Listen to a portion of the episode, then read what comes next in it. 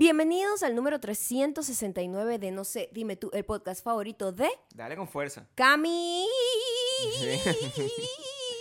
2318. Wow. Ajá. Wow. wow. Bueno, Cami nos trae el tema del día de hoy. Del verano, de la locura. Que Sí, pueden disfrutar sí. a través de patreon.com slash Maya y Gabriel. ¿Dónde más lo puedes escuchar? ¿Dónde Ahí más, lo puedes Maya? ver, puedes disfrutar de nuestras hermosas caras haciendo muecas Hermosas, sobre mientras todo. pegamos gritos. Pueden ver si yo estoy vestido bien o simplemente mal. pueden imaginarse más o menos cuál es la vibe en ¿Cómo? Spotify, Audioboom, Apple Podcasts y Audible, donde somos No sé, dime tú. así es. Así y también somos buscar. arroba mayocando arroba Gabriel Torreyes en Instagram. Y- Pero Cami nos dijo por Instagram el tema de hoy.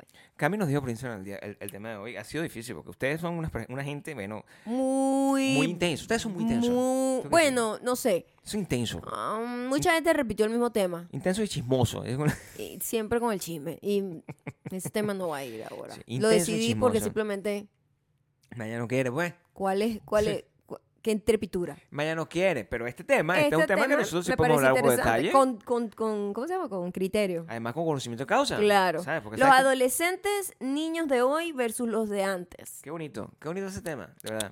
Yo puedo, yo, además, por observación, Claro, ¿cómo que por como un buen observación? científico, ¿Cómo- como, como por observación y por experiencia propia, yo Claro. puedo comparar los unos con los otros porque tengo sobrinos adolescentes y los puedo ver. Puedo También ver porque fuiste adolescente, entonces Pero es, es fácil exactamente, yo conocer. tengo la experiencia del pasado y Claro. la observación del presente. Tú ya tienes sobrinos adolescentes, dices tú. Tengo sobrinos ya treintones, pero tengo también adolescentes. O sea, tienes distintos tipos de sobrinos. Ajá. ¿Entiendes? Yo tengo un sobrino, tengo sobrinos de todas Tengo las de todas las edades. Son los mismos que tú. Son, Por lo solo tanto. tienes los míos. Solo tengo los tus sobrinos. Como ya te dije, yo te he regalado el regalo de ser tío. Yo tengo el regalo de ser tío y el regalo de, de tener que interpretarme, pues, las señales confusas que mandan los niños de edades entre... ¿A qué edad vamos a definir la adolescencia? Yo creo que Niño, podemos... bueno, vamos a ser científicos aquí. Bueno, pero es que la adolescencia empieza a los 13. ¿De qué edad comienza la... No es a los 12. No, ¿A qué edad comienza la adolescencia? 13. ¿Según quién? ¿Tú tienes una base de eso? ¿O tú lo Bueno, estás diciendo si, porque tú si nos vamos hacia los, hacia los, eh, la manera en que se le puso el nombre en inglés, que es Claro. teenagers, Teenager, es cuando empiezan los teens, 13, el otro es 12. Empieza literalmente cierto. 13, 14, Qué 15, inteligente eres. teen porque no tenías idea de eso. De ahí ellos lo pusieron así muy prácticamente. Tengo que investigar Entonces no tienes que como que pensarlo mucho, como que de 13 a 19 va. es la adolescencia. De 13 a En 19. ellos, sí. Los doctores después han estado como que no, la adolescencia se extiende hasta los veintitantos. Adolescencia. Mm, ¿Perdón? No, tan loco también, tampoco. O sea, Ya va, eterna adolescencia y tal. Aquí dice que da, según la Organización Mundial de la Salud, Exactamente. la Organización Mundial de la Salud de mierda dice entre los 10 y los 19 años. ¿Qué? Pero está, tiene dos fases. Tiene exactamente el adolesc- adolescencia preadolescente. temprana. Eso se llama preadolescente, de 10 Preadolescente. a 13. Desde los 12 hasta los 14. Ve, Entonces los 10. ¿Qué está diciendo esta estupidez? O sea, que. Ya va.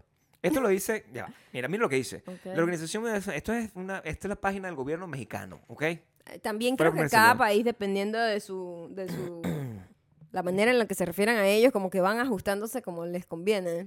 Convencionalmente, en Chile dice, convencionalmente se ha utilizado la franja etaria. Es un, es un primero, Ajá. franja etaria, me suena a mí Wow. como una vaina donde, Wow. do- donde la gente este, tiene un cultivo de pescados. O Ah. sea, eh, suena como, como una cosa que no tiene nada que ver con adolescencia, franja etaria. O sea, de verdad que hay, mucha- hay muchos conocimientos, muchos conceptos que no caben dentro de mí. No, también son conceptos que son como que suenan a otra cosa. Suena como el preciado líquido, suena como así, como una cosa que está Ah, hecha nuestros amigos felpudos. como... Eso es como... el- Te toqué, amigos te toqué- peludos. te tocó un, un pe- te toqué un nervio ahí. Sí, porque eso no me gusta mucho. Lo detestas. Sí, Eso no me gusta mucho. No me gusta mucho. Me gusta tanto. Mira, no, e- esta gente lo divide en tres subtramos. Es importante porque hay Ah, ok, muchas. Hay, hay muchas. Es eh, importante. Ajá. entre los eh, dos, entre los 15 y 19, entre los 20 y 24 y 25 y 29. ¿Qué? No, No, ya va, ¿qué? o sea, de verdad No, la no, gente no, está diciendo que de la adolescencia. Ahora vamos a 29 buscarlo años. en inglés para que tú veas cómo... Porque te digo que cada Hay quien se ajusta como que... eh, Porque yo conozco que hay una cosa que se llama twin, que no sé qué edad- de qué edad es. ¿Mm? Los twin, yo siempre creo que es el 11. O sea, los 11. Mira, The Growing Child, le The dicen en inglés. teenager, Ok. Dos puntos, teenager, Ajá. de 13 a 18. Lo ponen 18. aquí. Este, Que es mm, una base X, ¿no? O sea, o sea, adolescentes, según esta, esta búsqueda aquí, la adolescencia es esa fase de la vida entre la infancia y la adultez. Sí. Va desde los 10 a los 19. es un, eh, un- una etapa única entre los en 10 y la- el 19. desarrollo humano. Claro, porque ahí pasan todos los cambios y cada persona tiene como comienzos más tempranos que otros. Por eso Claro. es tan amplio, ¿no? Por ejemplo, hay gente que, sobre todo las mujeres que nos viene el- nuestra primera menstruación, eso, sabes, te cambia la vida completamente y a veces la gente es tarde, tipo que 14, 15, y hay gente que le viene a los 10. Hay niñas que se han desarrollado a los 9, o sea, hay de todo, ¿no? Entonces tratan como de abarcar todo lo que es la adolescencia en, en un grupo grande de gente que es muy variada. Entonces, eh, para Pero llegar a una conclusión aquí, en en no sé, dime tú, en el docuverso. Yo lo veo así, de 10 a 12 preadolescente. Todavía estás ahí, hay gente que se desarrolla ya en esa, empieza a sentir como cambios en el cuerpo, etcétera. Ujú. Y de 13 a 19 sí es como para mí la adolescencia en pleno. Entonces, un muchacho, Todos los cambios. un muchacho o una muchacha Ajá. de 20 años, No, ya es adulta joven. adulta joven. Adulta Y joven. una pregunta, ¿yo qué soy? O sea, es una pregunta Middle age, más o menos. Ya eh, bordeando. No sé. Es eso, ¿no? Sí, más o menos. Ok, Entonces, tú me estás diciendo a mí que de- entre los 20, Ujú. el adulto es joven hasta que, eh, más o menos, estamos hasta aquí, estamos aprendiendo. La adulta joven, maybe 25. De 20 a 25. Ya después eres adulto. 25, 27, ya una eres persona de adulto. 25 ya es un adulto. Yo lo veo así. Yo voy a empezar a definir las historias. Define las cosas tú, Ben. Sí, sí, sí, porque Tú. ya que veo que todo el mundo se toma la libertad en cada país de darle, y cada científico darle un número distinto, Defínelo tú, yo Maya. en vez del vacuverso voy a decir de 10 a 13 es la preadolescencia, de 10 a 12 Preadolescencia. y de 13 a 19 adolescente, jo- adulto joven 20 a 25, de 25 a 45 adultez, de 45 en adelante middle age, 60 para arriba eh, o 65 para arriba ancianato.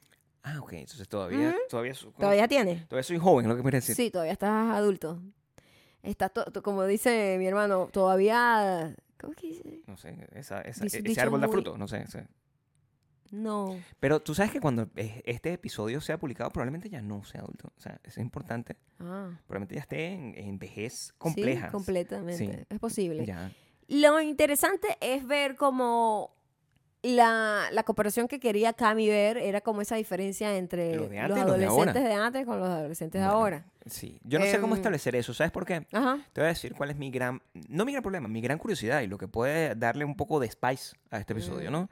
Que la, la percepción cambia dependiendo de quién está experimentando el- la adolescencia como tal. O sea, en este momento, yo cuando era adolescente, es es una percepción completamente distinta de la adolescencia que la, la percepción que tengo ahorita, donde veo a los adolescentes Desde fuera. desde afuera, Ujú. ¿verdad? Ahorita, ahorita, puedo decir aquí sin que me quede ningún pánico Nada por dentro. que a mí Ujú. la adolescencia es un periodo de una gente que me da miedo. Son unos un- una gente peligrosa. Eso es lo que yo siento. O sea, tú me Mm, ok. depi- a mí la definición de la adolescencia es malandro. Eso es lo que yo veo. Maleante. Unos maleantes. Unos Loitering. Perdiendo ¿Cómo es el que tú la palabra que tiempo. tú dices que me gusta mucho cuando, cuando tú, tú tratas de meterte conmigo? ¿Es maleante? ¿No? ¿Cuál es la palabra que tú Delincuente. Delincuente, eso es lo que son. Son unos delincuentes. Esos, los adolescentes.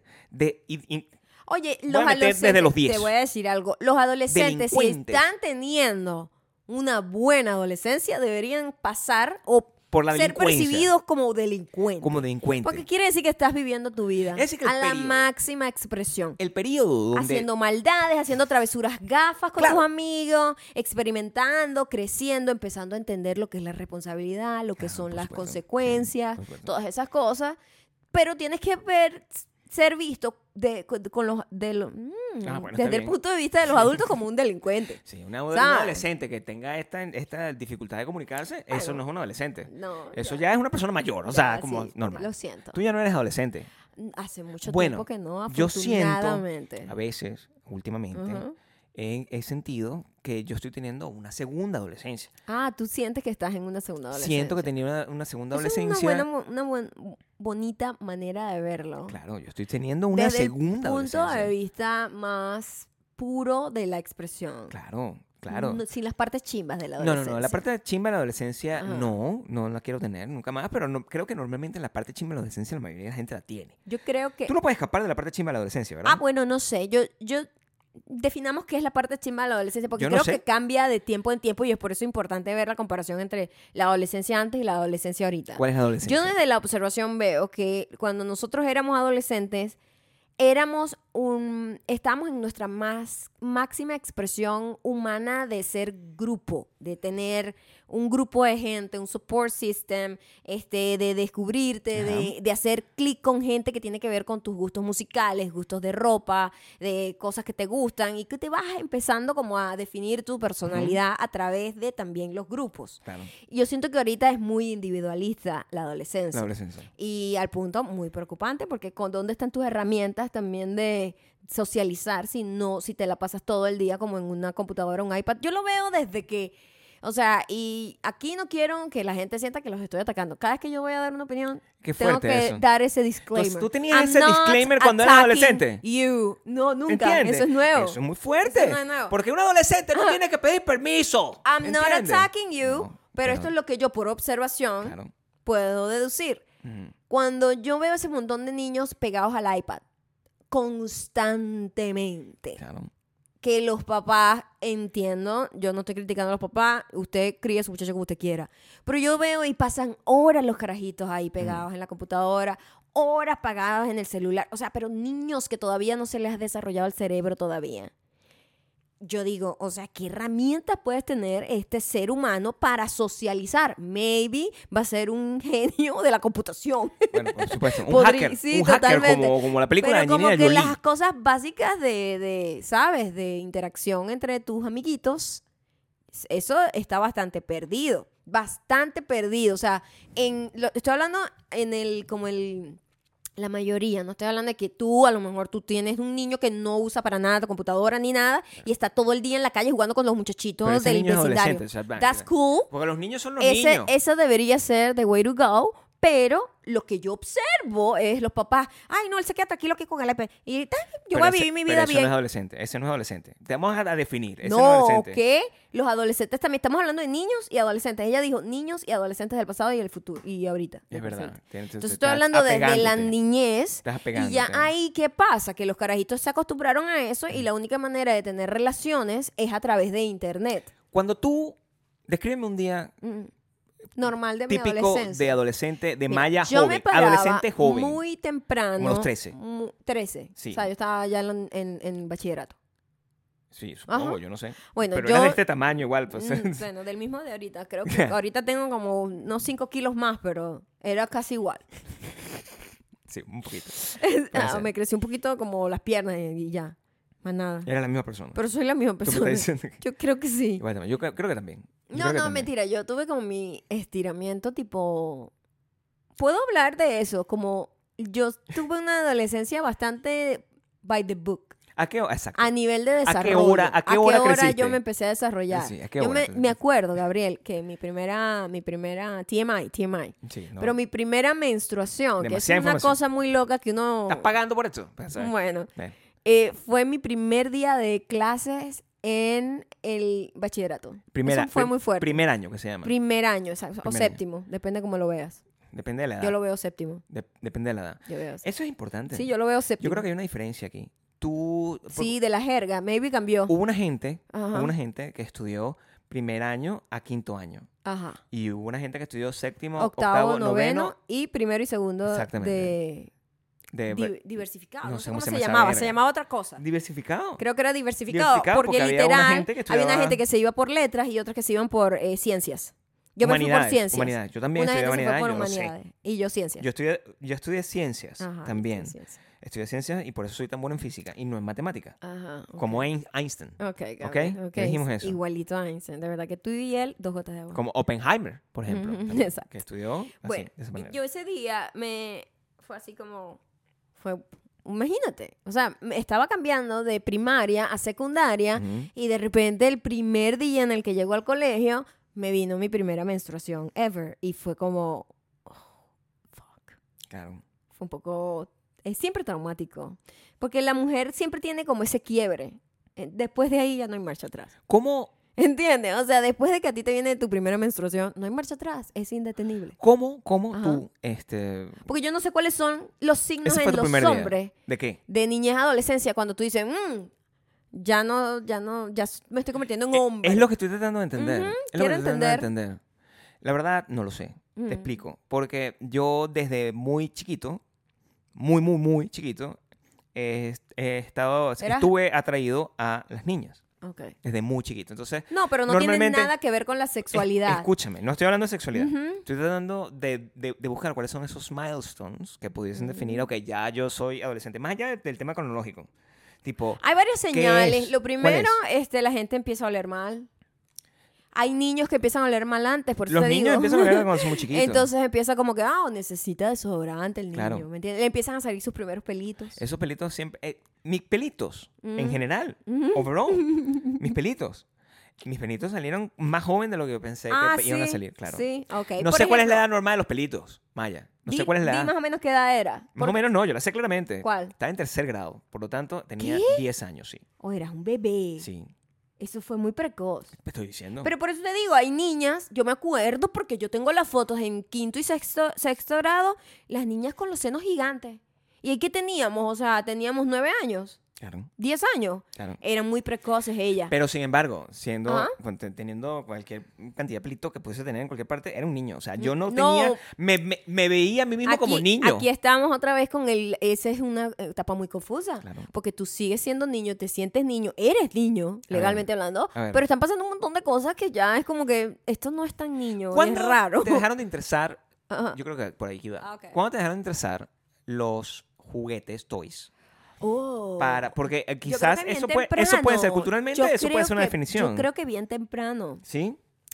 Sí, yo creo ¿Lo que cambiaste ya... por qué? Esa es la pregunta que te o voy sea, a hacer. en bachillerato Sí. es que no recuerdo muy bien. Claro que no, pues fue Es muy como difícil. dos o es tres muy- siglos. pues, Sí, más o menos. Es difícil también. O sea, wow. Claro. Es difícil. Sí. Este, sería una película como Oppenheimer. O sea, Sí, tratar de contar muy todo larga. es muy larga. Como de seis horas. larga. Como en los 10 mandamientos, que dura 5. Sí, más o Es la menos. película más larga que existe. Yo te voy a hacer ver esa película un día No, en Semana gracias. Santa. Ay, La vamos no. a ver juntos, así para que veas Wow. cómo Moisés abre las, las aguas Mira, del la mar verdad muerto. trato de recordar cuándo fue la última vez que jugaba yo como jugar. Jugar. Jugar. Jugar tú Juegos sola. de imaginación A ver, con otra gente. Porque tú jugabas con carajitos, ¿verdad? Ajá, Con jugaba. otros carajitos, la aire o como tú le llamas tú, el tocadito. hago- ahora, debo decir, A ver. mi infancia llena de gente. O sea, yo nunca era como un, ¿sabes? Esos niños que son como solitarios. Yo creo que tú eres así, Por supuesto. totalmente. Claro. No, yo era muy grupal. Claro.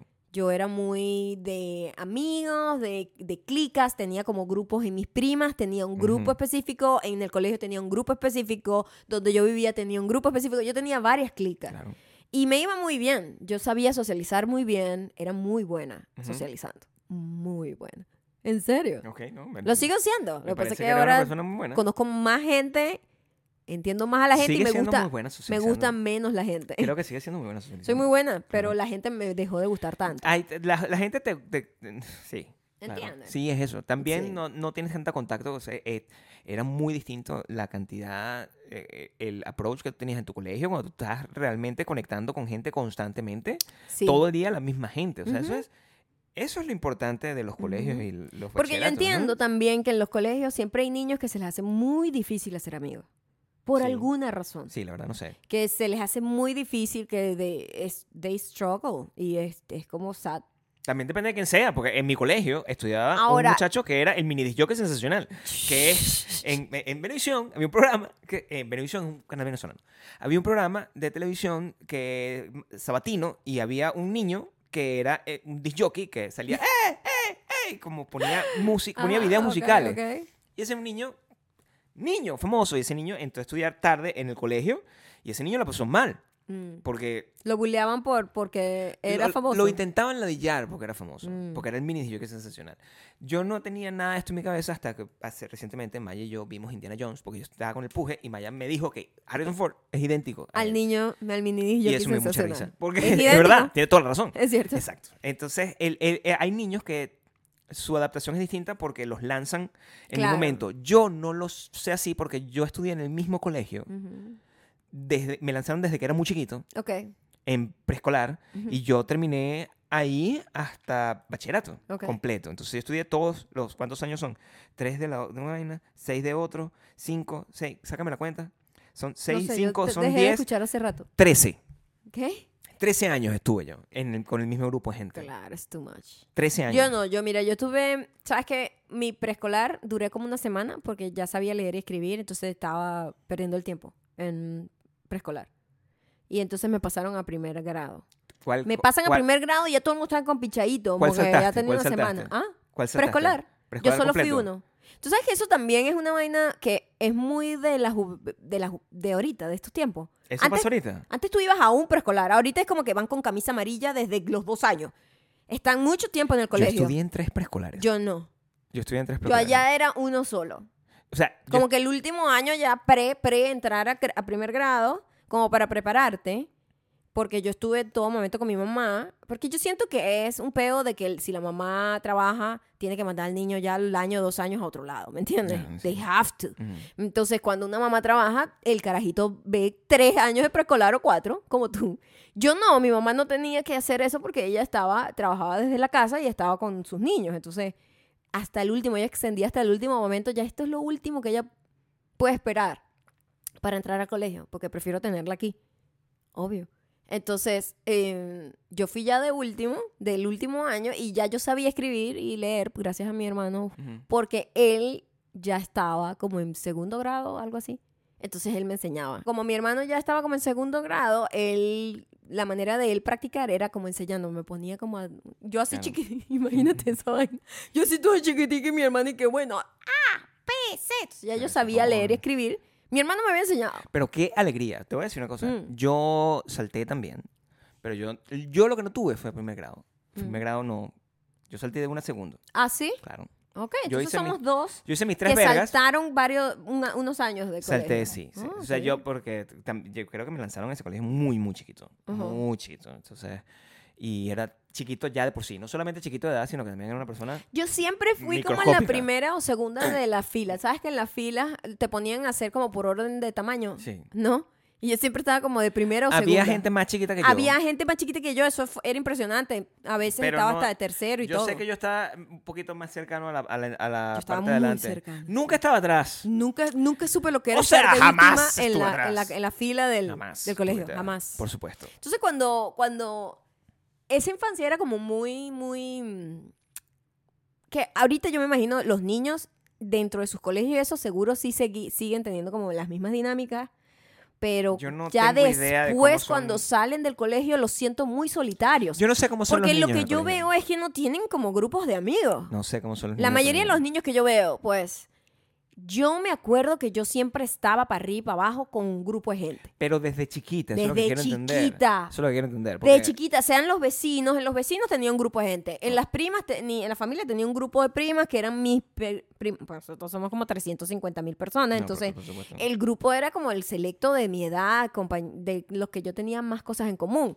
Este, y tenía en el colegio otro, y además yo tenía siempre extracurriculares, actividades Pero extracurriculares. bueno, ¿qué clase de niña es esta? Sí, danza. Yo hice artes plásticas cuando estaba pequeña. Claro. Hice, hice danza también. Era bailarina.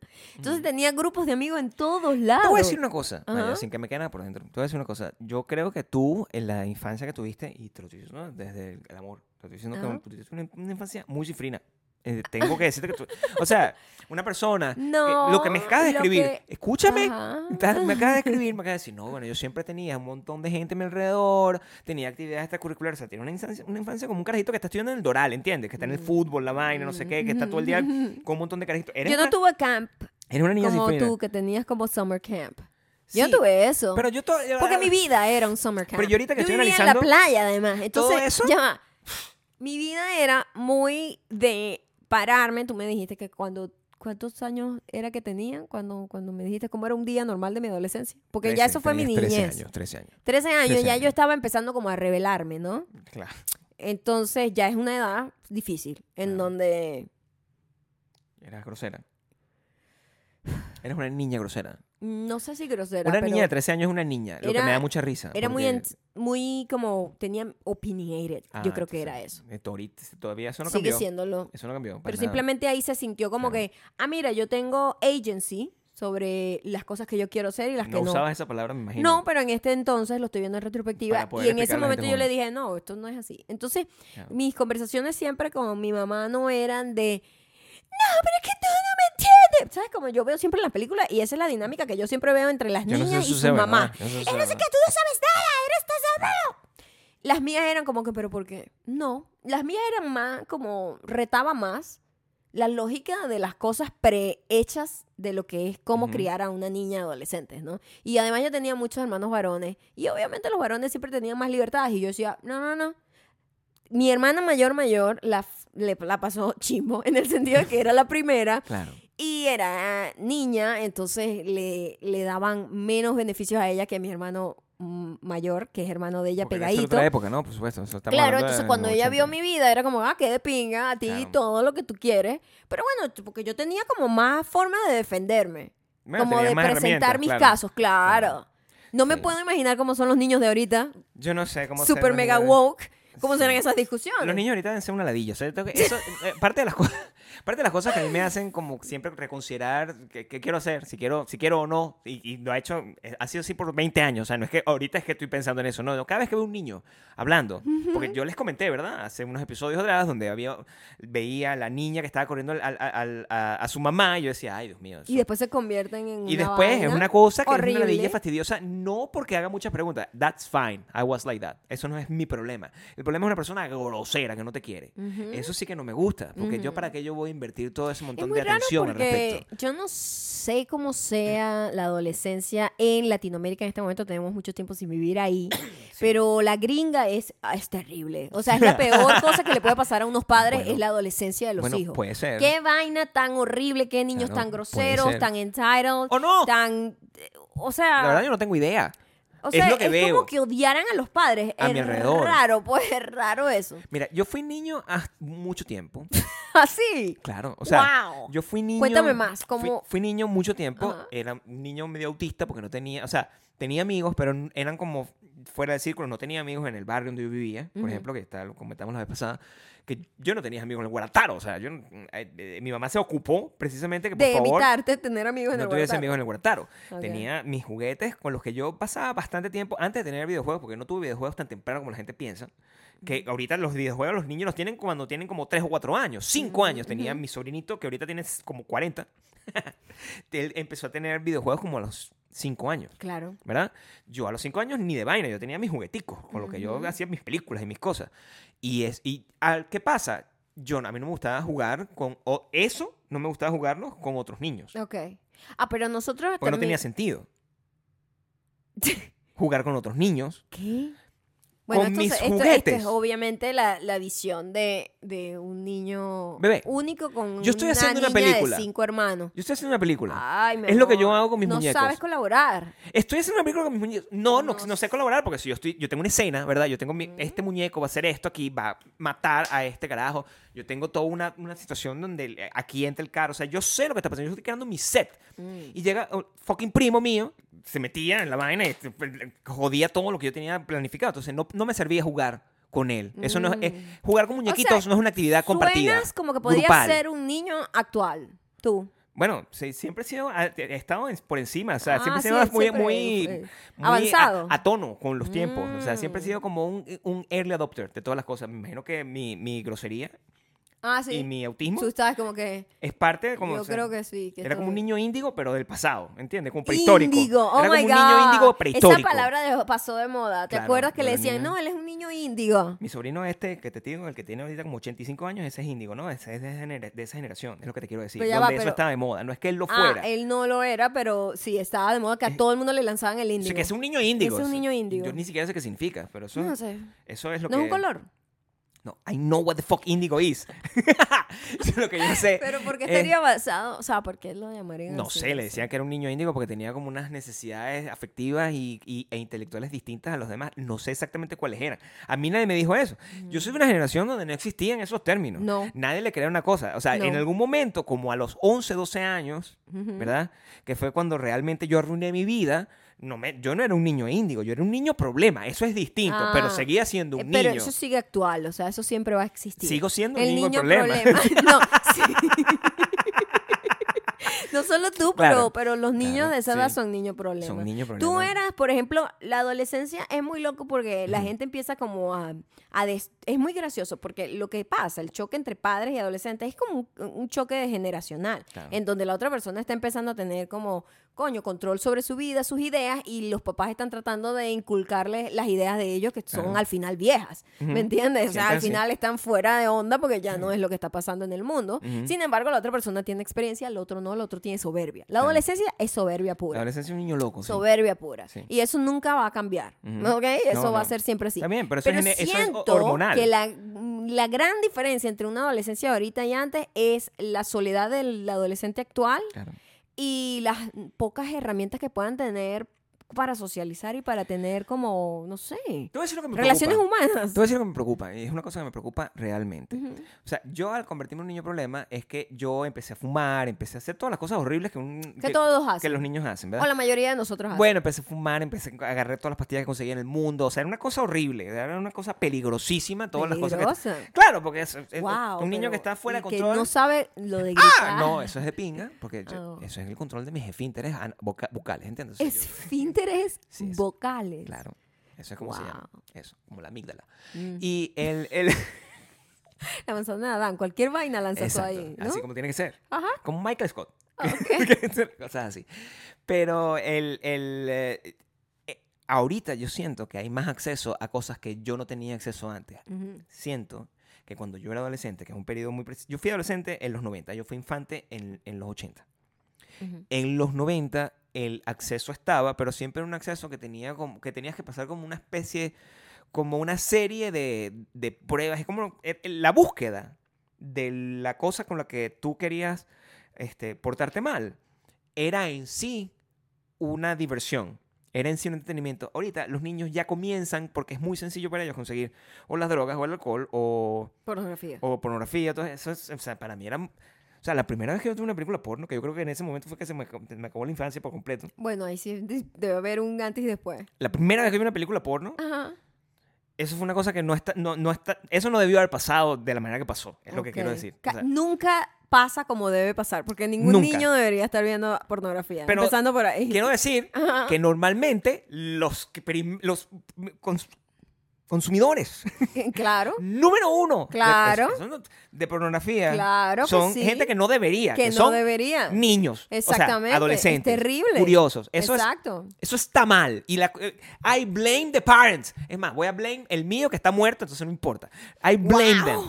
¡Wow! Porque tienen que Habla- tener- talk- let's talk about adolescentes horribles siendo Claro. malagradecidos con los padres, Tienen ¿no? que tener más cuidado. Todavía eres un adolescente en espíritu. Hay que tener más cuidado, es lo que te Ah, quiero decir. O sea, hay que tener más cuidado. Tú no puedes dejar. Guardar las cosas mejor. ¿Qué hacía?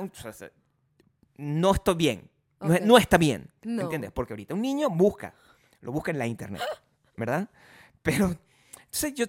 Si tú estás ahí por la vida, No, y ahorita es horrible, ahorita todo es muy gráfico. buscas o sea, un VHS. la- nosotros, yo creo que a pesar de que ha existido siempre como la pornografía y las vainas y la curiosidad de los niños y adolescentes en tratar de entender Sí, eso, ¿no? sí.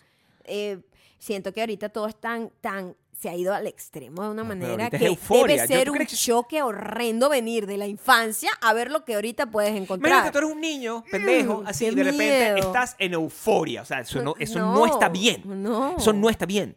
Y eso me preocupa. Claro. Me preocupa muchísimo porque ahí es donde yo veo, hey, I'm scared. Sí. O sea, no sé qué estos niños de qué son capaces. Yo sé que yo no era capaz de hacer un montón de cosas que estos niños son capaces ahorita. Sí, y porque se han desensibilizado también. se ve la... porque- En todo, todo lo que es violencia. O sea, yo, yo viví una infancia y una adolescencia tan, tan, pero tan naif y bonita. Y las cosas de travesuras eran como de niñitos prácticamente, como Claro. travesura de carajito, no era nada grave.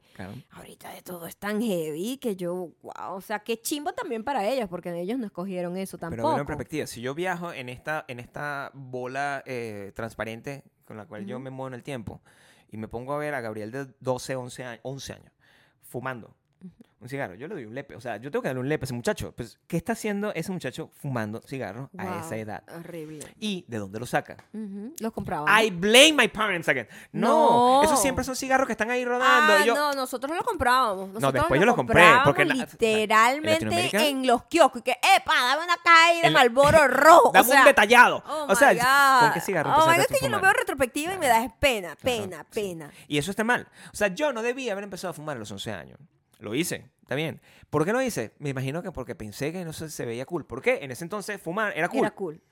Ahorita, al parecer, ahorita sigue siendo full, pero te, ahorita tiene- está de vuelta. te fumas una vaina que parece un teléfono. Entonces, Sí, como un pendrive. Se, se fuman un pendrive que huele a los flores. nuevos son una verga como de este tamaño. Ah, ¿verdad? Que es como una vaina literal Es como esta esto, verga. Es lo ves, horrenda. o sea, pues ni siquiera es como un lápiz. O sea, que yo lo, lo- el lápiz, por lo menos, lo puedes, o sea, no sé. Pero esta vaina que es un carajito de mierda. Qué que- ridículo eso. más ¿verdad? pequeño, o sea, como de este tamaño, con Sí. una vaina, o sea, es ridículo, pues. O sea, es que ridículo. sea- y, y probablemente si me veía Siempre ha yo. sido ridículo. Claro, si me Claro. veía yo es Y ridículo. nosotros fuimos ridículos también. Claro. La adolescencia es el periodo del tiempo en el que se te está permitido que seas ridículo. Lo triste es que actualmente todo queda grabado. La diferencia entre... Yo entre- agradezco que mi infancia y mi adolescencia no no, existe evidencia de nada. O sea, sí hay, pero, son- existe. pero las, No mías, existe. Las mías son unas fotos que no hay nada que contar ahí. O sea, esas fotos Pero son no fotos- existe. Los carajitos borracha. ahorita en la adolescencia en un día tienen aproximadamente 500 fotos y videos No, de un eso- eso día. no quiero saber. Hay mucha De evidencia. eso no quiero saber. Mucha evidencia. De eso no quiero saber. Ujú. el, el- Ojalá hubiese evidencia de, de- de yo aprendiendo a patinar. Esas son las cosas. O sea, mira, mi transición de niño, donde yo jugaba con muñequitos, Ujú. ¿verdad? Y tenía todos mis muñequitos organizados, igualito como mis guitarras aquí, pero mis muñequitos. No llegó, llegaron los videojuegos y los videojuegos sí se extendieron un poquito más, porque de adolescente yo jugué videojuegos. Pero realmente lo que me jodió a mí, yo creo que fueron las mujeres. Ah, ok. O sea, mi, mi, mi, tu mi- obsesión por las mujeres. mi será. gusto, pues. Ah, tu gusto. Obsesión es una buena palabra también. Ajá. Mi obsesión con el sexo opuesto, ¿verdad? Ajá. Y este, la, la- la- la- las malas costumbres. Pues. O sea, esas dos cosas fueron las No, que mi adolescencia me fue bastante decente, creo yo. Y Tú te portaste bien, es lo que, que- Yo quiero saber bastante- si tú te portaste bien. Yo me porté bastante bien. Primero, no me metí ningún tipo de droga. Claro. Fumé, sí, fumé tipo cigarro porque era ridículo y creía que me veía como adulta cuando Lo lo, hacía. bien, o sea, que te metías... Siempre supe fumar bien. Esa vaina, la gente que hacía odiaba esa vaina. Saludos a mi mamá, que Oh fuma de esa, God, fumaba de no, esa manera. no, no, no, yo por, no por eso no, ni se daba cuenta cuando yo me robaba los cigarros, porque ni sabía. o sea, son personas- Una vez yo le dejé marihuana. Ajá. Le dejaste marihuana a Mimi. Una vez, yo tuve... mira, si mi mamá, si ve esto, sorry. Si yo... yo Ya eso pasó, ya eso, ¿cómo se llama? Sí, eso es- prescribió. Ah, prescribió. Mi mamá, eh, yo tenía un porro que estaba hecho en este... En un cigarro. En un cigarro, Ujú. ¿verdad? Normal. Y un cigarro de los de ella, que ella fumaba Marlboro Light, no sé por qué. O Belmont, no, Belmont, no era ningún Marlboro Light. Y yo lo tenía ahí metido y yo lo tenía que esconder y lo escondí en su fucking caja, ¿verdad? Para No, agarrarlo creo que no se había dado cuenta que fuese marihuana. O sea, huele totalmente distinto. Mi mamá se fucking drogó. Ella no sabe, porque se, hizo- se hizo la loca, probablemente sí sabía qué era, o probablemente ella es tan inocente como claims to be, que yo creo que es así. Ah, que a lo mejor está clueless. Ella está clueless, ella de verdad nunca en su vida había olido nada de eso. Honestamente, yo creo que es más por ese lado porque es muy galla. Mi mamá es la persona más galla que existe en el fucking universo Es cierto. y Gaya en Venezuela es como una persona medio ingenua. como nercita, Como como naif. como sí, sí, sí, sí. Entonces, como geek, para pero mí- sin, sin el peo de estudiosa. sí. No, no, nada de eso. Ajá, exacto. Para mí de adolescente, este, su problema era ese, porque ella es prácticamente una madre soltera que Y no ten- tenía ni idea por dónde agarrarte porque no tenía herramientas. una ella. madre soltera trabajando todo el día Ajá. con un latchkey kid que está hasta la buena de Dios. Yo no sé cómo estoy vivo, es lo que te quiero explicar. Sí. ¿Entiendes? Tú no tuviste eso. No. Yo tenía una mamá muy presente, Claro. No sobreprotectora ni overpowering como hay unas madres que sí son Claro. como helicóptero que le dice mi mamá no era mamá helicóptero, era simplemente una mamá de un grupo muy grande de niños claro. y muy dedicada a sus hijos y ella ya sabía mucho más que tu mamá Bueno, porque por yo era la cuarta hija o sea con dos varones antes sí, que terrible. eran candela los dos. Siempre en- dentro de la misma dinámica de adolescencia. Nada grave, ningún tipo de vainas locas, pero eh, traviesos, pues. Mm. Y siempre como muy... Éramos muy fiesteros, todos. Los, tú, tú eras mi- eh, exacto. esa- Nos gustaba mucho salir de fiesta, todos. Ah, y como ok. ya era la- yo la cuarta, a mí no me vas a decir que yo no puedo salir cuando ya todos mis hermanos salen, Tú ¿me entiendes? Como todos esos Entonces yo esas- tenía muchas ventajas en mi Claro. dinámica. Claro. Así como que, ah, sí, pero mi hermano sí puede salir, yo no. ¿Eres machista, mamá? Y mi mamá, no, Dios mío. no. Claro. Entonces me tenía que dejar salir a la misma hora y podía llegar a la misma hora que mis otros hermanos. No, mi mamá hizo lo que pudo este, conmigo. Eh, Era difícil porque yo era muy fastidioso. eh, pero no la fastidiaba a ella Pero realmente. ¿sabes qué también? Es muy arrecho No también entender las dinámicas de padres e hijos porque tú puedes tener, y yo lo veo con mi mamá que tiene cinco hijos, y cada uno es distinto porque cada hijo es distinto. Claro. Y cuando yo llegué, yo era muy, era muy viejita precoz. Entonces yo era como muy responsable Claro. realmente con lo- las cosas que yo hacía, pero pe- exigía la libertad de disfrutar mi adolescencia como me diera la gana porque yo me sentía con la suficiente madurez de llevar a cabo todo. Y de verdad lo hice. Pero es que yo creo que Y eso mi es lo mamá es. siempre decía eso a mi otra hermana, pero es que tú no entiendes, porque mi, mi hermana mayor sí es como tu mamá, como más naif. Y da más miedo dejar salir a alguien así naif a la Claro, calle. sí. A alguien que es un poquito más...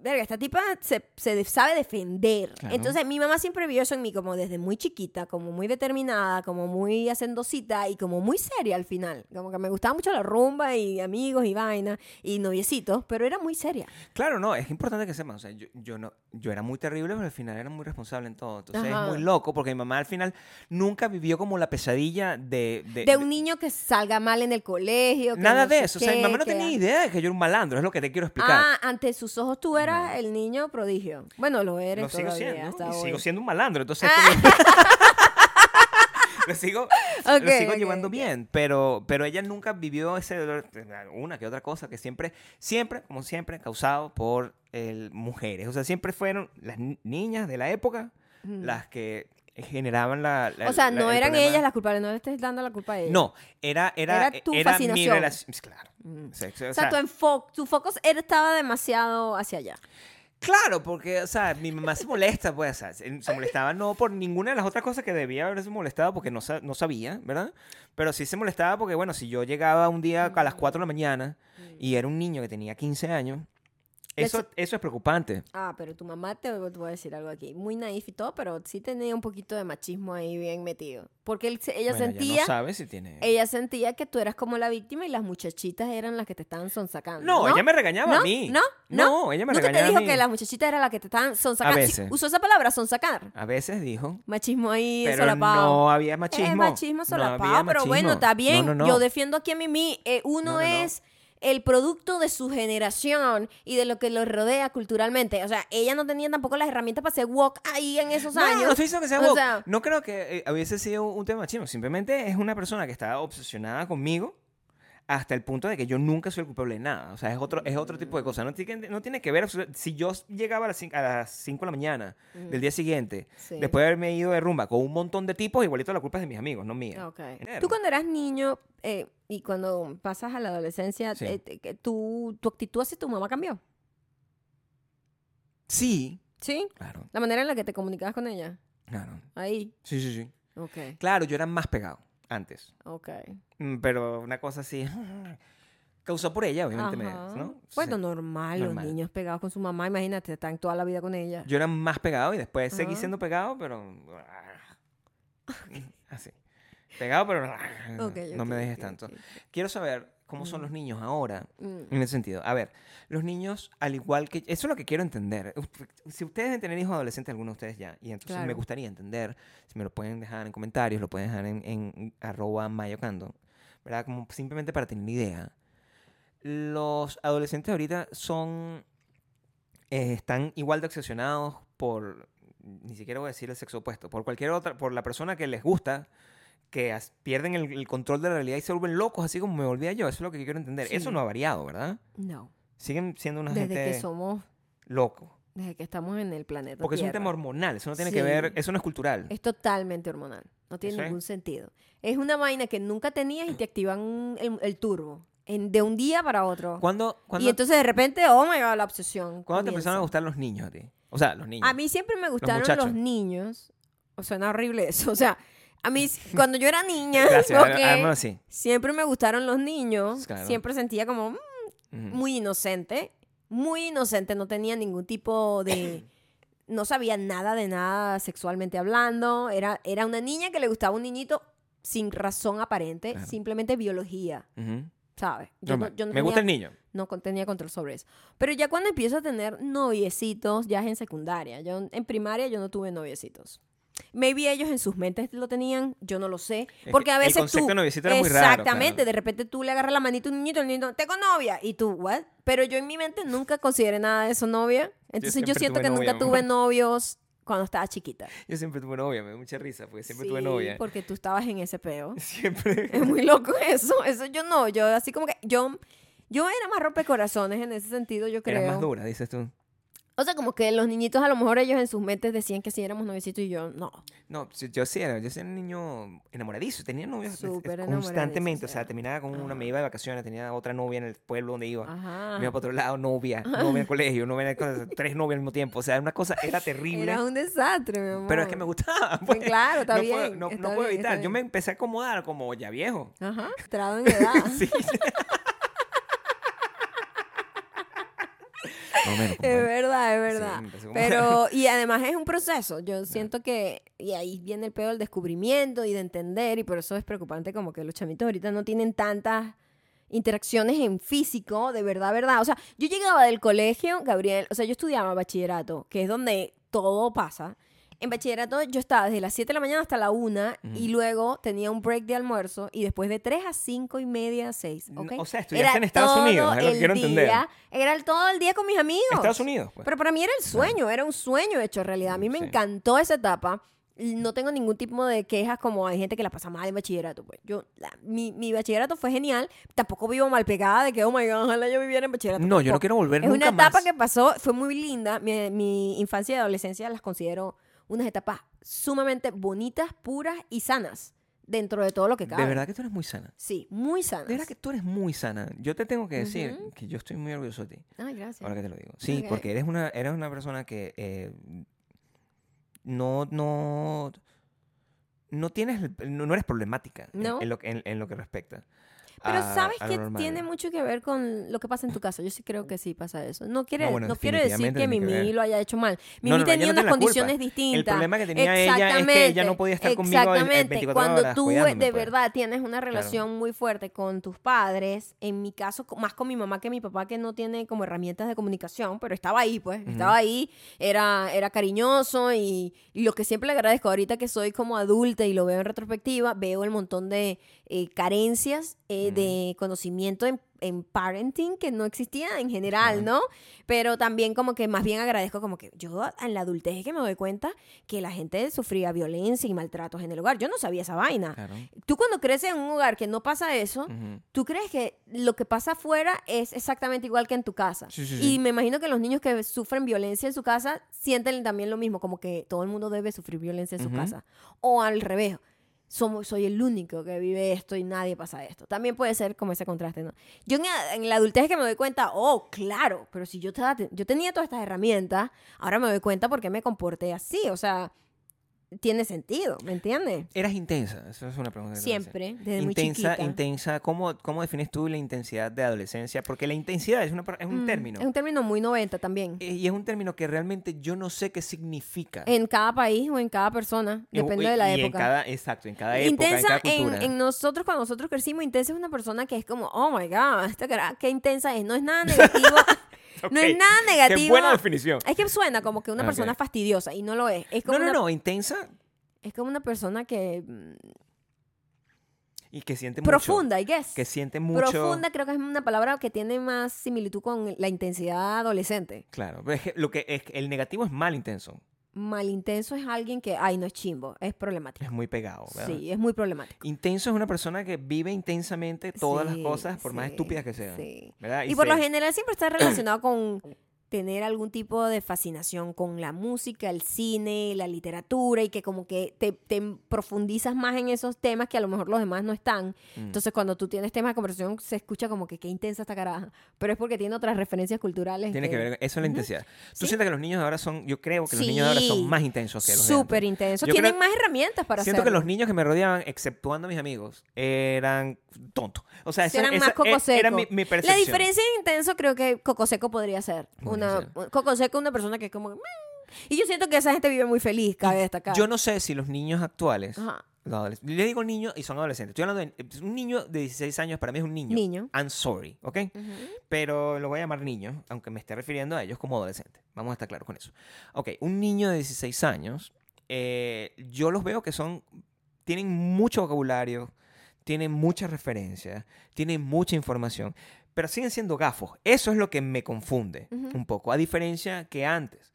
Antes yo sentía que un niño que tenía todas esas cosas... yo tenía más calle. Uno tenía mucho más calle Yo era antes. más así, o sea, Sí. yo tenía lectura, no sé qué, había estudiado, tenía conocimiento, y- pero al mismo tiempo no era tan ingenuo Mm. el, de las, los facts del, del- la vida. De pues, la vida podía real. sobrevivir normalmente en la calle. Era igual un gafo porque no tenía sino 15 años o 14 años y Mm. eso siempre es un gafo a esa Mm. edad.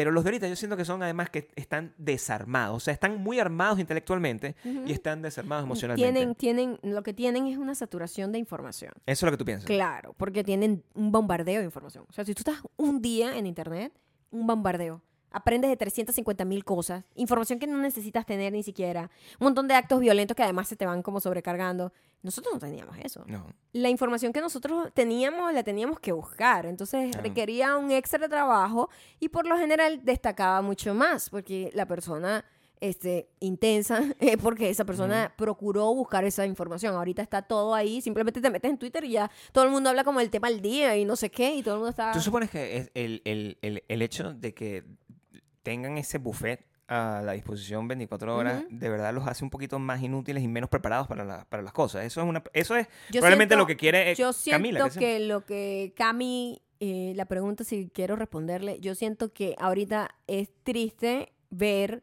que se ha sacrificado una parte de experimentación y de juego y de práctica social por el intercambio de saturación de información. Entonces, esos son los dos mundos. Como que cuando nosotros éramos adolescentes, todo era muy crafty. Todo se aprendía a mano. Lo tenías que buscar, lo tenías que procurar y, y lo tenías que practicar con un montón de gente, con distintos escenarios. Yo tenía como cuatro grupos de amigos en distintos escenarios. Este, La ahorita, popular, la popular. no sé si popular. La popu, la no popu. tuve nunca problemas para tener amigos. Honestamente. La popu, la Honestamente. No sé, tenía una buena vibra ahí, yo creo. Yo creo que era una niña buena vibra. Yo creo que lo que era, era como, era tan precoz que yo creo que hablaba como una viejita. A lo mejor eso traía a la gente. Tú sigues hablando así. Y como siempre me he visto tan chiquita, Claro. Eso tiene que ser adorable. maybe, A mí me maybe lo parece era, adorable porque maybe tú lo hablas era. como muy seriecita, pero te veo y también eres como que Que yo- un poco de risa, pues. O sea, porque eres como, o sea, eres cute, pero hablas con, con mucha sabidu- sabiduría y da risa porque no cuadra. pues. Pero eso ha sido siempre, desde Exacto, chiquita. sí. Desde chiquita. Es lo que yo siento. Es muy fuerte eso. sí. Claro, sí. Uno sigue siendo la misma persona y eso es muy sh- shocking. O sea, cuando yo veo esas cosas así, cuando veo a veces una foto y las tres, cuatro fotos que tengo de mi infancia, es como, oh my God, esta es la misma persona. Claro. Pasando un montón de experiencias es y vida, eh, con ese CPU recargado de información, es muy loco. Entonces, en ese entonces, el, el- sobre todo tomar sol, sobre todo estar en la Mm. calle, sobre Eso es lo todo otro. tener, jugar ¿Sabes qué? Te, hace, te deportes. hacía, en nuestra infancia y adolescencia, se hacía la piel gruesa en todos los sentidos. En saber defenderte mejor, cuando te quieren poner la pata encima, este, en saber cómo, ¿sabes? Cómo manejar las situaciones, las peleas, las- las- lo- todas las cosas que se te presentan en la vida socialmente. Y, te hace como más resistente a la burla, hasta eso, ¿no? Porque las dinámicas en grupo siempre traen un montón de burla y bueno, hay un día en que le dan muy duro a uno o al otro, ¿no? Y nos hacía como más resistente, como que la piel la teníamos más gruesa. Ahorita yo siento que los niños están mucho más Sí. vulnerables y como más sensibles porque no tienen ese entrenamiento. No lo tienen. No, en- y sobre todo en, la- en la- en Latinoamérica, yo no sé, de, de hecho no, no estoy muy seguro de cómo es en otras partes de Latinoamérica. De la Latinoamérica de donde yo vengo, el bullying es una cosa normal y es terrible que sea una cosa normal Claro. porque no era considerado Pero ¿sabes qué bullying en ese pasa? entonces. Es que hay dos cosas muy distintas. El bullying como un acto de mm, dominación y de, de, ¿sabes?, de humillación. Mm. Y el chalequeo entre amigos. Que Sí. seguimos siendo amigos, nos Claro. queremos tú y yo, nos chalequeamos todo el día, todos los días. Terrible. Tú eres terrible. ¿Qué? ¡Wow! Vas a ponerte una cámara aquí todos los días. Pero es con amor, Claro. siempre viene desde un lugar de joda y no, no, hay, no, no hay una intención de herir sentimientos a otros. No. Ese es la, el tipo de chalequeo en el que yo crecí. Ese pedo de que agarran a una persona y lo humillan, lo humillan, lo humillan, lo humillan, golpean todos los días. Esa vaina yo nunca lo vi. ¿Sabes qué yo siento? Ujú. Y es, y es una percepción que tengo con muchas de las cosas, bueno, recientemente, eh, cuando estoy revisitando muchas de las cosas que, mm, que, que veía, consumía y tratando de ponerla en perspectiva con la persona que yo era en el momento donde yo veía, consumía o Ujú. escuchaba esas cosas. Yo siento que muchas de esas cosas eran importadas. Son importadas. Siento que muchas de esas esas cosas dinámicas ya no. Esos ahorita pero, sí existen. pero que eran irreales, en el sentido de que en, en ese momento tuve, había una película, imagínate tú la disonancia que existe cognitiva, de que había una película donde hay un, un bachillerato, quiero explicarte esto, hay un bachillerato, que estoy hablando de adolescencia, una- una- un, bachillerato donde hay unos clanes con una gente que es distinta, Los con una gente tienen unas dinámicas muy raras. que es una estructura, con una gente que es deportista y esos son los reyes de Las la cuadra, populares. con la cosa. Y eso, de verdad, yo no recuerdo Yo no viví eso. que esa ridiculez Yo no viví haya, eso. haya pasado Eso no existía. en mm, cuando yo era adolescente. No, eso no existía. La eso gente no tenía grupos de eso amigos. se aprendió a través de series de televisión y películas. Exacto, eso, yo, yo tenía grupos de amigos normales, había distintos grupos de amigos, había... Sí, en, el, en el grupo de amigos, además, nosotros siempre teníamos como el sexy, el deportista, el no sé quién, el gafo, el gallo, el Claro. estudioso. Estaban todos juntos. Claro. Éramos todos el mismo grupo. Pero ese tema del, del- del- del bullying así, con una, con una estructura social, como las que además enseñan aquí, eh, te lo enseñan desde, Desde desde, el principio en Estados Unidos, te enseñan, eso es el, el lenguaje, la fibra de los colegios, la fibra del high school, la fibra de de la, la- universidad, y de la fibra sociedad de la oficina, la fibra, es, es, es, es muy una locura, la, No. la división en perdedores, no sé qué, eso no existía en mi Mm-mm, verga, o sea, cuando te estoy diciendo que al mini de yo que sensacional llegaban y le tiraban un jugo, eso no era bullying, era que una envidia normal de un muchacho de barrio que le tiraba una vaina a un pobre muchacho que está en televisión.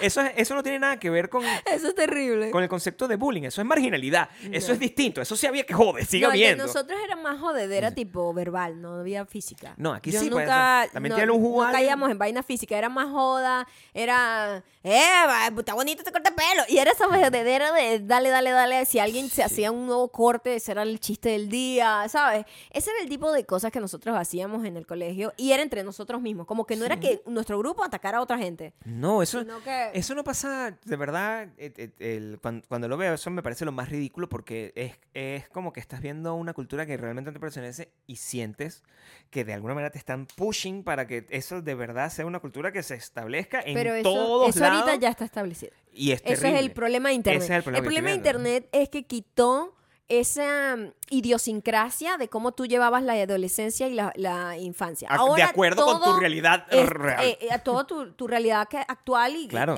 lo que te rodea. Ahorita todo es como, ¿qué hacen los chamos en Internet? Eso es lo que hace todo el mundo. Claro. Todo el mundo como que ese es el modelo. Lo que ven en Internet es el modelo a seguir. Y eso no, uno no tenía eso. O sea, No. imagínate el, el- el- cuando yo estudiaba, había simplemente una división normal que sigue existiendo normalmente, que es de clase social. Hay una gente con plata y una gente que no tiene plata.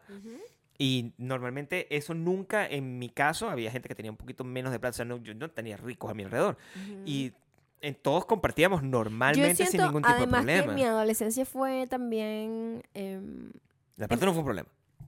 la gente, es verdad, había gente con plata, gente sin plata, gente... No. O sea, todos estábamos mezclados. Sí, eso Era no- muy mezclado. Era, no, no- había ningún problema. Sí, sí, había un carajito que era más Kiko que otro, pues, porque tenía que más, tenía todos los juguetes. tenía más cosas, pero sí. ese carajito nunca en la vida... Hablando de Barbie, por ejemplo, que ahorita está con el peo de, de la película y, y Claro. tal. Yo nada más tuve como que una Barbie máximo, creo. Y me acuerdo que yo iba a... a veces jugábamos en la casa de una prima de una prima. Ella no era mi prima, sino que ella era prima por parte la prima de de... la prima. Es la prima de la prima. Eso está bien, es un Eso concepto. existe. Sí. La prima de la prima. No tiene nada que ver conmigo, pero No. es prima de sangre. Es la prima de la prima. Entonces, Por el otro lado. no es como tu prima. No es, casi tu prima.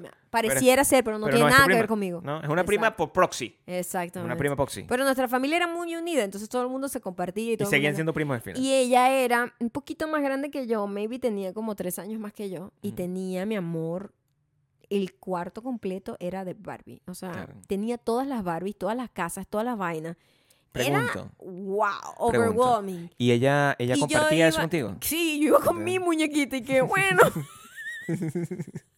Vamos a jugar con esta muñequita aquí, porque el juego de la Barbie, lo de Pingan que era, es que era como una actividad de, de cineasta prácticamente. O sea, era como crear personajes y los nombres y las situaciones. Es No. muy- era muy cool eso. A mí el... Pero, pro- por ejemplo, el rock, el, el- el rock arruinó y salvó, el y rock- salvó mi vida al mismo sí, tiempo. sí. A mí también, a mí también. Yo cambié muchísimo cuando llegó O sea, el rock a mí. ¿sabes qué? Yo siento que el, de todas las cosas, a mí por- en particular, hay gente que eso le Para hace mí- el equipo de fútbol, por para ejemplo. mí hubo un a mí me quiebre- dio estructura. En quiebre a los 13 años. Ahora que ¿Fue a lo veo en 13? retrospectiva. Ah. Fue a los 13. Los 13, yo estuve como en mi grupito de danza, que era muy naif, muy cute, hasta los 12. Ah. Y a los 13 es, me gustan los hombres.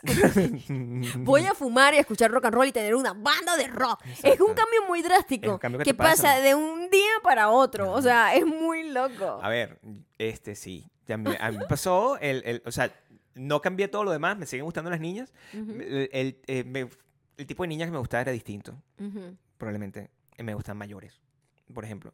Eh, Cuando ya eras adolescente. Sí, cuando yo era adolescente eh, siempre quería tener una, mis novias. Una novia más vieja que tú, mis siempre. novias siempre, tenían más viejas tres que tú, años, es verdad. tres años más para arriba, es lo que estaba Mm, como, es lo que me mm. gustaba, sí, bueno.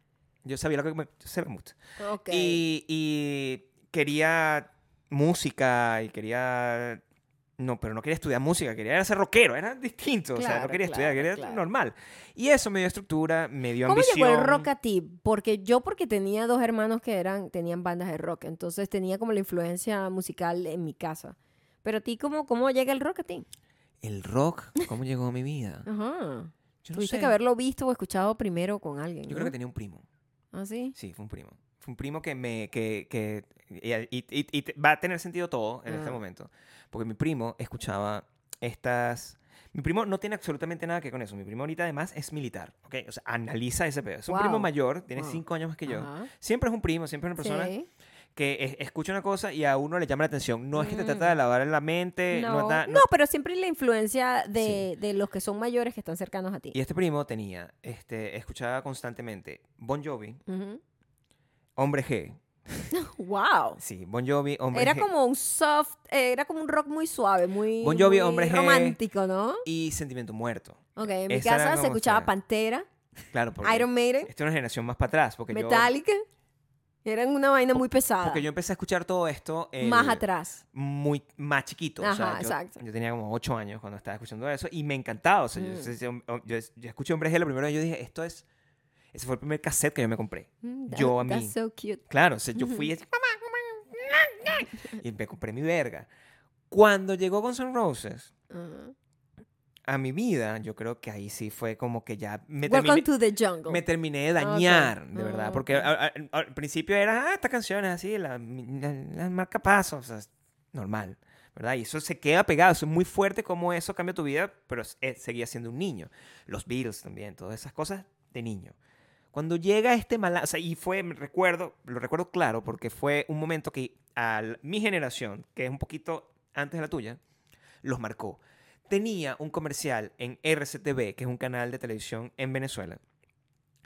Era un canal de sonorro, ven, no, de sonográfica. Ujú.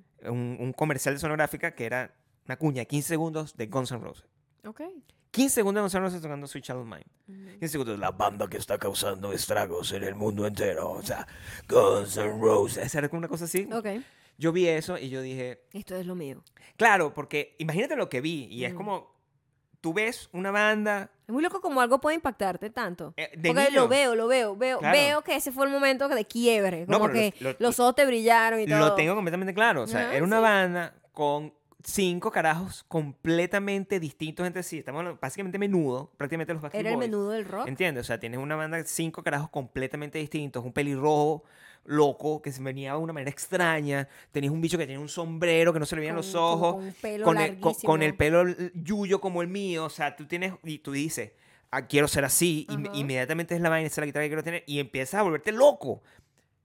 ¿Qué hace la gente ahorita? Ujú. Ve eso y se mete en internet. ¿Qué es esta banda? Investiga BTS. Y a los dos días ya tiene la guitarra y todos los equipos. y ya sabe todo sabe de la todo. vida de BTS, sabe toda la Exacto. historia. Lo sé a por, uno le costaba tanto. por mi otro años sobrino. años, claro. mi otro sobrino, que él es obses con, con el K-pop y tiene demasiada información de que pues, y yo, o sea, en mi vida hubiese yo tenido esa información. Yo tenía que, una vez que supe eso y empecé a investigar, yo tenía que ir a debajo de un puente donde vendían revistas que te llegaban a Venezuela como con 3, 4 Años. meses, No, pero como meses de, como con de meses retraso. de retraso, a poder leer de las vainas que no había escuchado todavía. Sea, yo era fan de todas esas bandas sin haber escuchado más que el snippet de ese comercial. Oh, wow. muy fuerte. Qué fuerte. Muy Yo sí crecí como escuchándolo porque tenía ese beneficio. de- Desde en la casa ya teníamos esa ¿Eso música? Eso- sonando. Esto fue en el 88, o sea, que claro, O que tú sea, tenías es eso. que mi amor, mi hermano mayor tiene 10 años más que yo. Entonces, imagínate, ya cuando yo estoy abriendo los ojitos, él está en la adolescencia Claro, y está escuchando rock claro. muy pesado. Entonces, em, crecimos ya después para abajo. Él fue el- la influencia mayor, Claro, mi después hermano mayor. llegó ese peo y fíjate, cuando llega el grunge, porque Ujú. eso fue un periodo de, de cinco años de diferencia, Ujú. ¿verdad? Desde que llegó ese rock, ahí llega el grunge y la nota era, estos carajos no tienen tatuajes. Ese fue lo que empezó a rodar en el colegio. Me da Mucha risa. No, es una banda, se llama Nirvana. ¿Cómo que Nirvana? ¿Cómo que? Sí, marico, no tienen ni tatuajes. No, Son no, unos rockeros distintos, pues. no tienen ni el pelo largo. Ajá. Y como yo no tenía, voy a estar en un fucking colegio de cura. Pero sí tenían el pelo largo. En el- eh, pero eh, dos no. Ah, ok. ¿Entiendes? O sea, no, no se sabía porque no lo habíamos visto. Ah, ok. Y decía, yo creo que no tiene ni pelo largo. Era como todo, yo creo, yo siento que sí, escuché. Era como todo muy así. Ok. Y yo dije, sí, unos caras. Yo, porque no me, no me pensaba tatuar en ese entonces. y, y en ese momento también eh, fue otro cambio. Y así tú vas saltando y uno se va dañando en función de las cosas que va escuchando. Ujú. Y el internet no llegó hasta bien entrado a eso. Ya, yo tuve internet por primera vez en el 95. O sea, imagínate. El 95. Claro. Yo, y ya en el 95 yo estaba muchacho en la universidad. Es que claro, ya yo, yo vengo a tener mis primeras cuentas tipo de social media y eso ya, ya. ¿Vieja? Adulta. Claro. Totalmente. Claro. Totalmente. En el, en O sea, el- yo en la adolescencia no tuve. Yo no recuerdo haber tenido nada. Nada en internet. Pero no existía internet. No existía como. ¿Cómo vas a tener una cosa, una que no, no existía? Exacto. No había. O sea, pero sí, sí recuerdo haber ido como a. ¿Cómo se llama? Cybercafés. Pero eso fue ya entrado, mi amor. Porque el internet no, no, no empezó a existir como lo entendemos nosotros, con la velocidad que no... Sí, ya estaba grande. Ya no, o sea, 95. los 13, 14, 15, no, nada que ver ahí. Claro. Ahí nada. No había ni celulares, no había nada. Estamos hablando de una época donde eh, uno de los recuerdos, yo tengo todos esos recuerdos marcados porque son milestones. Y los chamos de ahorita yo creo que no tienen esos milestones así. Creo que los reciben de otra manera. Lo que está bien porque siento que... A ver, ¿cómo cuál? Para ver. Para ver si entiendo. Imagínate que tú, eh, la primera vez que tú ves un video para ver- poder ver videos musicales, porque además yo era pobre, que no tenía ni en TV, Ujú. ¿ok? Yo no tenía nada de eso, yo, eso eran cassettes que yo que, este, copiaba de CDs en, en- en cinta de metal o de cromo, que era lo que estaba de moda en ese entonces, porque no tenía copiador de CD en ese entonces todavía, ni siquiera tenía máquina de CD. Eh, y yo tenía que, que ir al celar donde por primera vez en mi vida vi Pantera. O sea, O sea, Es una cosa para muy que loca. ustedes entiendan, nosotros para poder cantar canciones en inglés teníamos que escuchar y más o menos escribir Y lo que creíamos letra, que claro. decía, porque Claro. no había manera de tener las letras, si No, era no. con el, el libro del, de los CD, que a veces algunos por decisión artística no ponían las No letras y tú y que, bueno, no sé qué está diciendo aquí, oh, sweet child well, whatever, dice, ¿sabes? Como que... Y eso es muy loco, como que ahorita escuchas una canción, inmediatamente la buscas y ya te aprendes la canción en dos segundos. Y la adolescencia va, va, va- va variando en, en, en- en cuánto acceso vas teniendo. O sea, es distinto el acceso. Yo tenía a los 12 años, que era un niño loco buscando todo lo que podía conseguir y que no podía conseguir las franelas que ahorita venden en H&M, no podía conseguir nada de eso. Cuando abrían una sola tienda, esa tienda estaba llena porque era todo el mundo yendo con una vaina. Abrían Sí. un local, ese local Ahora, estaba ¿cómo crees tú que eso puede afectar en el futuro? Porque imagínate, nosotros sentimos que desde pequeños o adolescentes teníamos como que luchar para lograr las cosas y como para obtener las cosas que nos gustaban y ahorita todo está así como ahí y es como más bien como nada me satisface. Ahorita, últimamente, You know? hemos estado viendo películas Ujú. donde me da risa, porque se ve que esas películas están hechas por una gente de mi edad, en contra de gente de una generación Más joven. más joven, donde siempre hay un momento donde dice, ustedes, su generación, Siempre es lo que, mismo. que tiene, le- les han dado todo con la palma en la mano, y lo que tienen son puros trofeos de participación,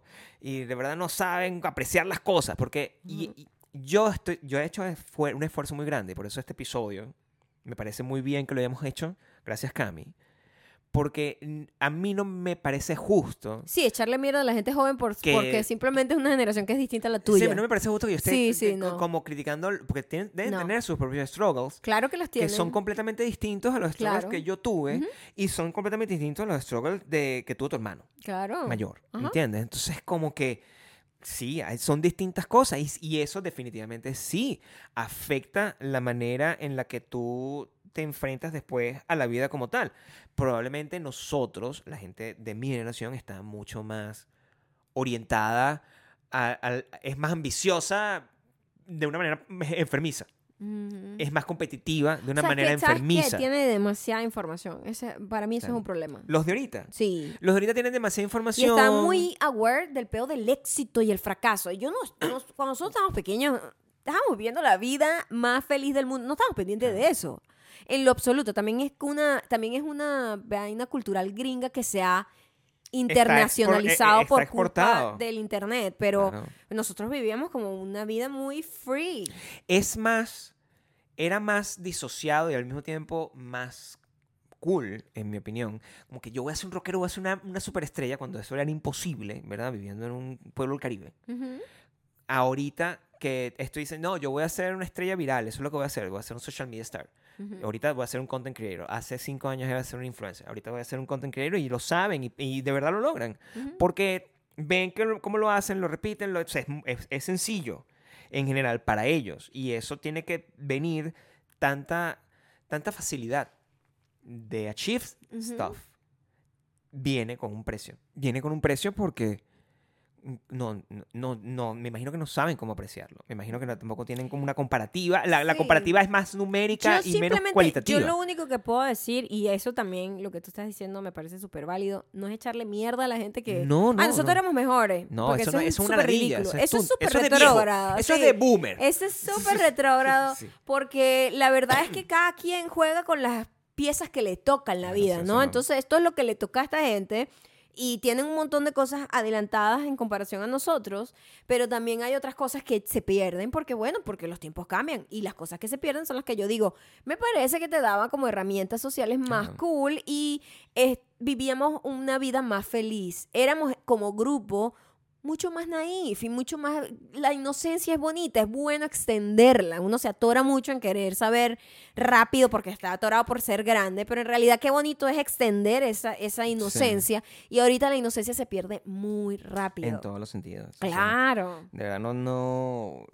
O sea, más bien lo que tengo es Más como bien lastimita. siento triste, o exactamente. sea, siento un poquito de tristeza que se haya perdido Compasión es la palabra, eso. porque no es tanto Sí, sí, como, sí. como lástima, es me, como más me compasión. da como compasión y, y no sé, me preocupa un pelo como los tiempos porque cada vez es peor, cada Claro. vez uno va avanzando y se va volviendo todo más, más heavy, ¿no? y, lo veo porque he visto, he, he- he visto niños crecer eh, cercanos a mí. Entonces, cuando... También los que se han crecido cercanos a nosotros, este, son, yo, o sea, yo veo que son muy solitarios por Sí, el mismo bueno. hecho de que crecieron con videojuegos y conectando amigos en internet. Tienen muchos amigos en internet, tien- siempre pero un son en la vida real solitarios. Claro. Imagínate cómo los que están creciendo ahorita pues será peor.